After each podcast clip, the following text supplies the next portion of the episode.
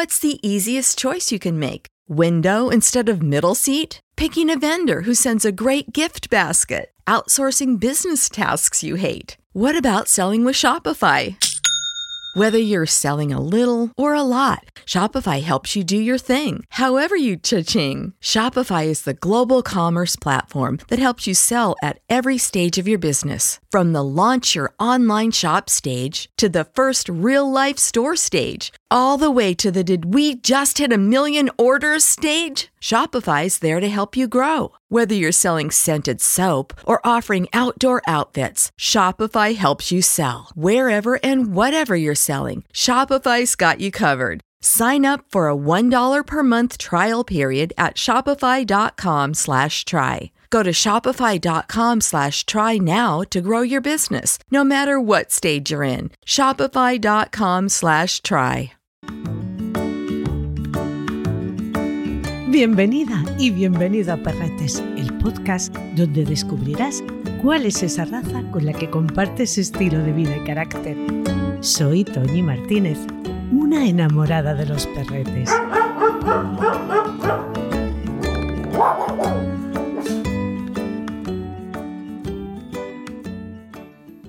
La fidelidad incondicional que los perretes sienten por sus humanos ha llevado a muchos a hacer cosas increíbles. Algunas se han contado en las películas, otras han pasado de una generación a otra a través de la tradición oral. Hoy te quiero llevar hasta Archidona, una ciudad de la provincia de Málaga situada en el centro de la comunidad autónoma andaluza. Su historia se remonta al Paleolítico inferior y fue declarada conjunto histórico artístico en 1980 por su patrimonio urbanístico y arquitectónico barroco. Una bella ciudad con yacimientos arqueológicos de mucha importancia que bien merece una visita. Y una feria dedicada a nuestros leales amigos, la Feria del Perro de Archidona, una de las más antiguas, emblemáticas y pioneras. Su origen se remonta a principios del siglo XIX, cuando se celebraba una feria de ganado. En esta, los perros eran utilizados principalmente como animales de trabajo, para la caza, la guarda y la protección. En esta bella ciudad tuvo lugar una historia que sí era conocida por la familia y algunas personas ya mayores que la habían vivido o se la habían contado en sus casas y que hoy conocemos fuera de allí gracias a don Miguel García Paneque. Este señor escuchó a miembros del ayuntamiento de su pueblo que ese año iban a hacerle un homenaje al perro Bobby de Escocia, aquel famoso animal que acompañó a su amo en la tumba durante 14 años en la ciudad de Edimburgo, un Sky Terrier del siglo XIX, y creyó que era al lobby el medio podenco de su abuelo al que se estaban refiriendo, y raudo se fue a ver al alcalde. En el ayuntamiento no sabían nada y se sorprendieron gratamente con la historia, por lo que el entonces alcalde Manuel Sánchez junto a su equipo de concejales decidieron hacer este homenaje al perro nativo, no menos meritorio que el escocés, como símbolo de la fidelidad del perro hacia el ser humano. Lobby fue un mestizo de podenco blanco y rojo, muy habitual en los cortijos en la provincia de Málaga. Era alargado y de patas cortas al estilo de un maneto, propiedad de don Miguel García Muñoz. El señor García regentaba una conocida carnicería en la Plaza Ochavada y además era tratante de ganado. Lobby siempre andaba echado en la puerta de la carnicería, o acompañando a su dueño en los tratos de la compra de ganado e incluso le esperaba pacientemente en la puerta de la taberna, donde en aquella época se hacían gran parte de los tratos del precio de las reses. Era su sombra, siempre se le veía junto a él.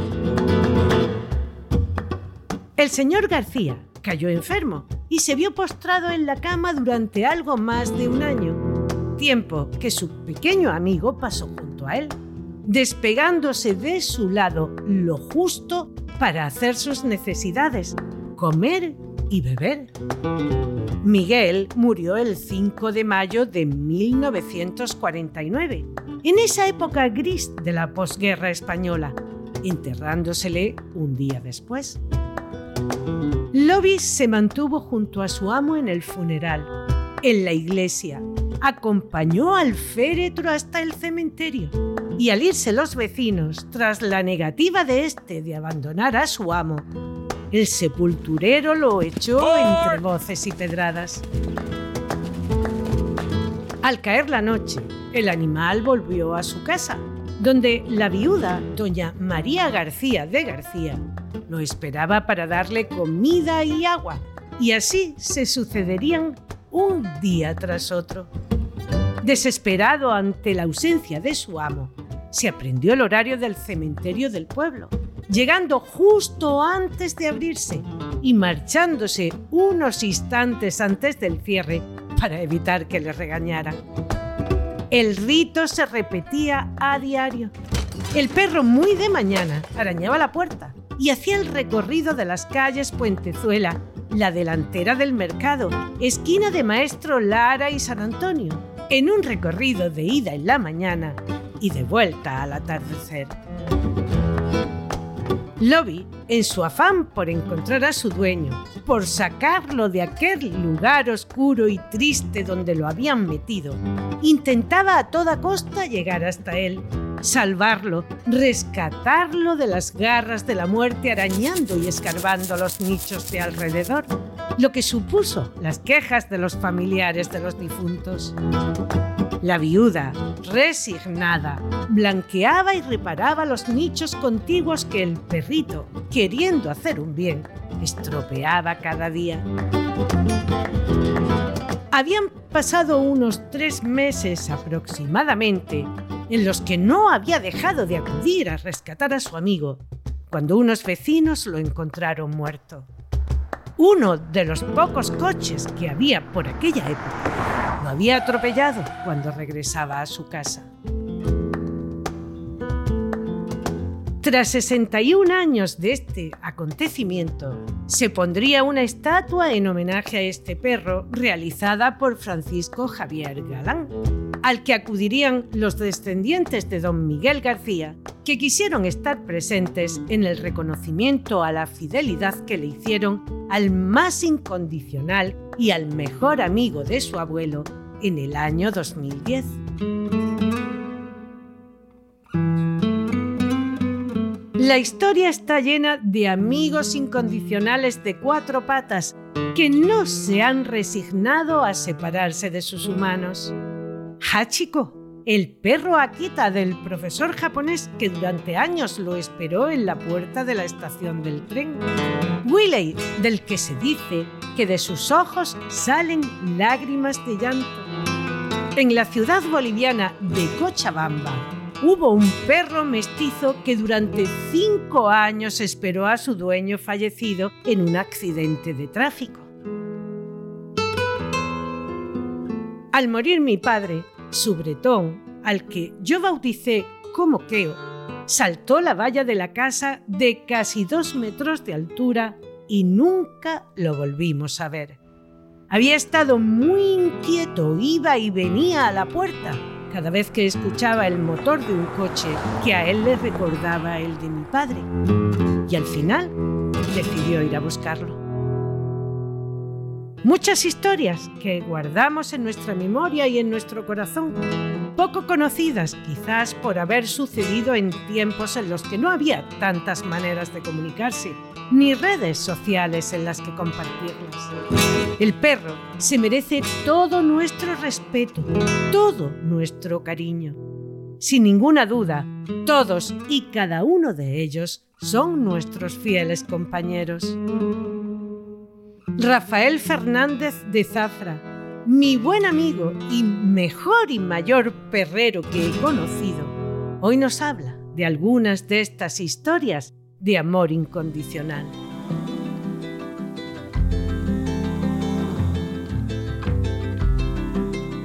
No puedo afrontar este capítulo más que con un poco de tristeza y un nudo en la garganta. He conocido historias de perros fieles, no hasta la muerte, sino hasta después de la muerte. Y al hilo del famoso lobby de Archidona y de tantos y tantos otros que han llegado a la literatura, que han llegado al mundo de la costumbre, que han llegado a las historias que nos cuentan. He tenido que superar ese nudillo que os digo tengo en la garganta para echar mano de mi memoria y recordar perros que acompañaron a sus amos hasta después de la muerte. Uno de ellos era un perro que había en un pueblecito llamado Cuevas Bajas. Allí estuvo un tío abuelo mío una temporada de sacerdote y había un señor mayor que iba todas las tardes a misa, todas las tardes a misa. Y el señor murió. Cuando repicaban las campanas llamando a misa de tarde, su perrito, un humilde chuchete medio podenco, iba todos los días a misa y se situaba justo en el lugar, en primera fila, donde su amo se estuvo sentando tantísimos años. Y en el momento en que mi tío abuelo Enrique decía, ¿y misa es? El perrito salía por en medio del pasillo y se iba otra vez a esperar un nuevo día para ocupar el lugar que había dejado su dueño. Mi tío nunca quiso echarlo. El sacristán insistía, don Enrique, ¿qué hace aquí un perro? Y mi tío se refugió en aquella frase de Juan Pablo II que dijo, los animales no tienen alma, pero sí un soplo divino. Y como soplo divino que tiene, tiene derecho también a estar en la iglesia. Otra historia que os voy a contar era de un bodeguero un bodeguero que tenía una persona que en mi familia quisimos muchísimo, que era Frasquito el Gitano.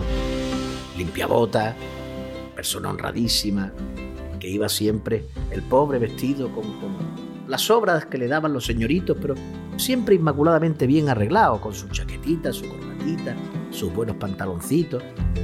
El hombre tuvo una vida desgraciada y se enfrentó al, mundo para criar dos hijos solos y tenía un perrito, tenía un bodeguerito, un perrito que se llamaba Chispa, y ese perrito, el día en que murió Frasquito, tal como metieron la caja dentro del coche fúnebre, se metió detrás. Allí no había Dios que sacase al perro. El perro por ningún motivo quería dejar a su amo. Tanto es así que mi abuelo echando mano a su artimaña lo sacó de allí y el perrito salió corriendo detrás del coche fúnebre durante más de un kilómetro y después se volvió. Mi abuelo por la noche se quedó intranquilo y fuimos a buscar a Chispa. Y en mi casa se murió, tres años después de morir su amo, habiéndose vuelto prácticamente un animal, por definirlo de una manera, triste y casi sumido en un autismo producido por la pena de haber perdido a Frasquito. Porque Frasquito era el consuelo de Chispa y Chispa era el consuelo de Frasquito. Otra historia que os puedo contar fue de una perra que yo le regalé a mi abuelo cuatro o cinco años antes de morir. Mi abuelo tenía muchas ganas de una Mustang que es una raza, eh, para que os hagáis una idea, estilo a un setter. No es comparable, pero a ese estilo de perro, que se usa mucho en Alemania para la casa del pájaro. Y mi abuelo tenía muchas ganas de ella. Le regalé una Aquella perra, que se llamaba Causa, en el momento en que murió mi abuelo, pues también empezó con su tristeza y melancólica. Y mi padre dijo un día, no la vamos a llevar a cazar, a ver si Causa es capaz. Causa cazó. A causa se le mató una perdiz, la empaquetó. Cuando mi padre fue a coger la perdiz, la perra se le tiró como un lobo. Entonces llevábamos los perros en los maleteros. Os hablo de hace un montón de años, estamos hablando del año 91, 92. Y la perra entró en el maletero con su perdiz empaquetada y cuando llegó a Málaga entró en el dormitorio de mi abuelo y soltó la perdiz allí, que era donde correspondía, porque era el cuarto donde había fallecido su amo. Y otra anécdota que os voy a contar es acerca de la muerte. Yo no lo, no lo viví, ni lo conocí, ni nada. De un señor que me contaba mi tía Aracelita, que era vecino de ellos y tenía un setter irlandés. El señor murió y al morir el perro salía al patio y escarbaba, hacía un hoyo. Un hoyo que estuvo bastante rato y lo hizo bastante profundo. Y el perro se volvía y tiraba de los pies del amo, de la ropa de cama donde estaba amortajado, para llevárselo al patio. Son historias que impresionan llegan al alma, porque sin duda alguna el perro es no solo el mejor aliado del hombre, sino su más fiel y devoto amigo y servidor. Pero, ¿por qué algunos perretes se comportan así? ¿Qué clase de magia surgió entre ellos y sus humanos? David García Suárez y Mónica Sánchez Marina, nuestros expertos en conducta canina, nos lo explican. Casos que son muy especiales, ¿no? De estos perros que crean un apego especial y tienen un comportamiento, pues, como estos perros que esperan a su dueño durante años, a la salida del sitio donde lo vieron la última vez. Hay muchas historias que son muy representativas de, esa capacidad especial ¿no? de vínculo y de afecto que se puede llegar a ver entre un perro y un ser humano. Eh, realmente los perros cuando hacen la relación social con nosotros, digamos que ellos nos incorporan dentro de su grupo social y ese vínculo social se están haciendo muchos experimentos y muchos estudios sobre todo pues del nivel de oxitocina, o sea, el conexión realmente ya casi a nivel fisiológico que puede llegar a ver en estas relaciones especiales entre un perro y un dueño. Realmente cuando nosotros convivimos mucho, compartimos muchas experiencias y tenemos un vínculo afectivo con nuestro perro, nosotros lo sabemos muy bien porque parte del deporte que nosotros practicamos son deportes muy complicados donde el perro llega un momento, toda nuestra didáctica siempre está basada en refuerzo positivo y en, en entrenamiento y en crear realmente en el perro un conocimiento tan profundo de los ejercicios que tiene que hacer que llega a estar en un estado, en la ciencia moderna ya se conoce como el estado de flow, ¿no? como el estado de autoeficacia de ese comportamiento. Cuando esa autoeficacia aparece y además está relacionada con una persona en concreto, pues llegas a tener un vínculo especial. No te pasa con todos tus perros, con todos los perros de tu vida. Yo pues eh, llevo 30 años entrenando perros y para que os hagáis una idea he encontrado esta relación especial con dos perros en mi vida. Y creo que estoy construyéndome el tercero, que estamos construyendo la relación con mi nuevo perro joven, que bueno, ya estoy súper enamorado de él y parece que ahora mismo ya empieza a ser mutuo. Eso es realmente como en todas las relaciones, es algo que tú vas elaborando y vas creando en esa complicidad y en ese desarrollo de, de actividades juntos. Y eso puede llegar a hacer que llegue a haber ese vínculo especial, ¿no? donde el perro tiene un desarrollo afectivo tan tan intenso hacia su dueño y que además para mí es un parte de lo que hace es la una de las grandes grandes maravillas de los perros.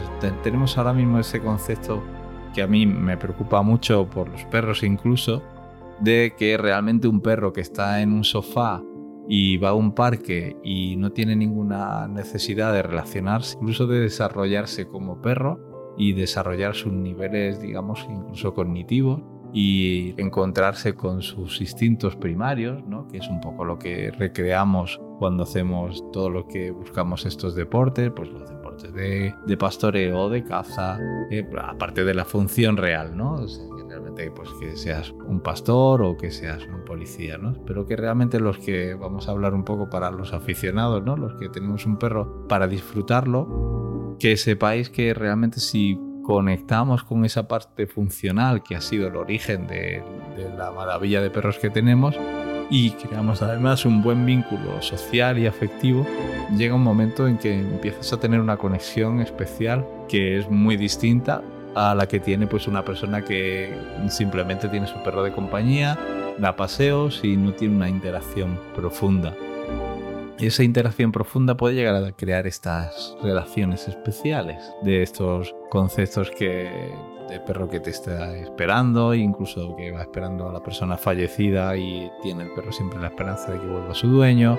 Pues este tipo de imágenes maravillosas y que realmente los que entrenamos perros y disfrutamos de ellos y hacemos cosas muy complicadas con ellos, llegamos a encontrar esa emoción, ¿no? Donde tú estás viendo que el perro no está haciendo como una máquina de respuesta, digamos, que hace las cosas porque le vas a dar un refuerzo, sino que llega un momento en que el perro lo hace por el gusto de interaccionar y de relacionarse contigo.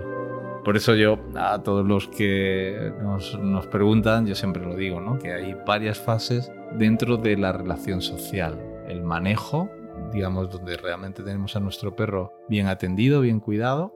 Luego tenemos el perro educado, es decir, un perro que sabe ya una serie de ejercicios y que le permiten generar autocontrol. Y luego ya el perro que es tu compañero para hacer actividades que sería pues, el perro de deporte o el perro de utilidad, donde realmente ahí ya saltamos y, y, se llega a crear un vínculo pues realmente muy especial con tu perro.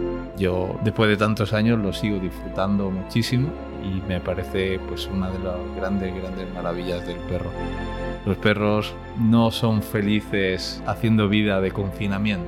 Es decir, que le digo yo un poco, ¿no? Pues que estás en tu casa, das un paseíto, vuelves a la casa, das otro paseito. Realmente los perros siempre han sido animales que han estado al lado del ser humano para hacer actividades con nosotros. Y los que lo desarrollamos, lo que lo ponemos en práctica, vemos lo mucho que disfrutan los perros haciendo esas actividades y eh, es parte un poco de esa poca comprensión que estamos viendo incluso pues, en estas corrientes un poco que pretenden proteger al animal pero desde una protección para mí mal enfocada porque el perro realmente hay que protegerlo haciendo que incluso mejore. ¿no? no tenemos que conservar a nuestros perros. Nuestra obligación como ser humano hacia el perro es conseguir que tengamos cada vez mejores perros en cuanto a su capacidad de adaptación, su capacidad física, su salud y su capacidad de relacionarse con el ser humano. Parece que son casos aislados o pocos casos en los que el perro, al tener una relación tan estrecha con su dueño, pues cuando fallece o cuando ingresan en un hospital o cuando nos faltan unos días dejan de comer, y, pero es más habitual de lo que parece. No tienen que ser razas concretas o perros de raza o cruces concretos. Esas situaciones al final las da la relación que dueño y perro establecen a lo largo de la vida es una cuestión más de sensibilidad y de relación que de educación en sí. Por supuesto, la educación siempre ayuda porque la educación es lo que establece al final la comunicación y la relación con tu perro. Y evidentemente, pues contra más actividades hagas y mejor te relaciones y comuniques con tu perro, pues más estrecha se vuelve la relación. Pero no es raro, si vas a cualquier hospital, pues no es raro ver el perrito que está esperando al dueño o cuando vas a un cementerio, desgraciadamente también ves perros o salen vídeos del perro que va diariamente o incluso que se tumban y tienen que ir a recogerlo porque no quieren moverse y a lo mejor son personas que tú no pensabas ni que fueran excesivamente sociables con personas, pero que con su perro, por el motivo que sea, han establecido esa relación tan estrecha e íntima que pues muchos conocemos cuando el perro ah, desde hace muchos años para mucha gente pasa de ser pues una mascota a un miembro más de nuestra familia.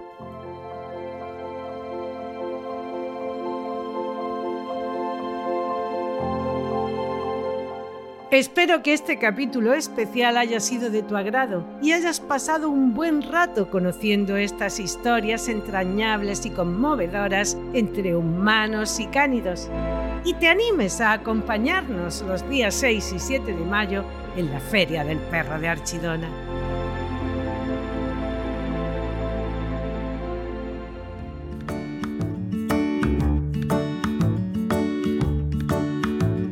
Has escuchado Perretes, un podcast de Tony Martínez con la colaboración de Mónica Sánchez Marina, Rafael Fernández de Zafra y David García Suárez. Pablo Cruz hizo la supervisión.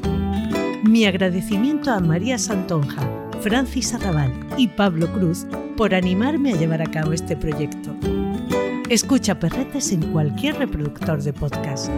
Si te ha gustado, déjame una reseña, compártelo en tus redes sociales y recomiéndame a tus amistades. Gracias por escucharme.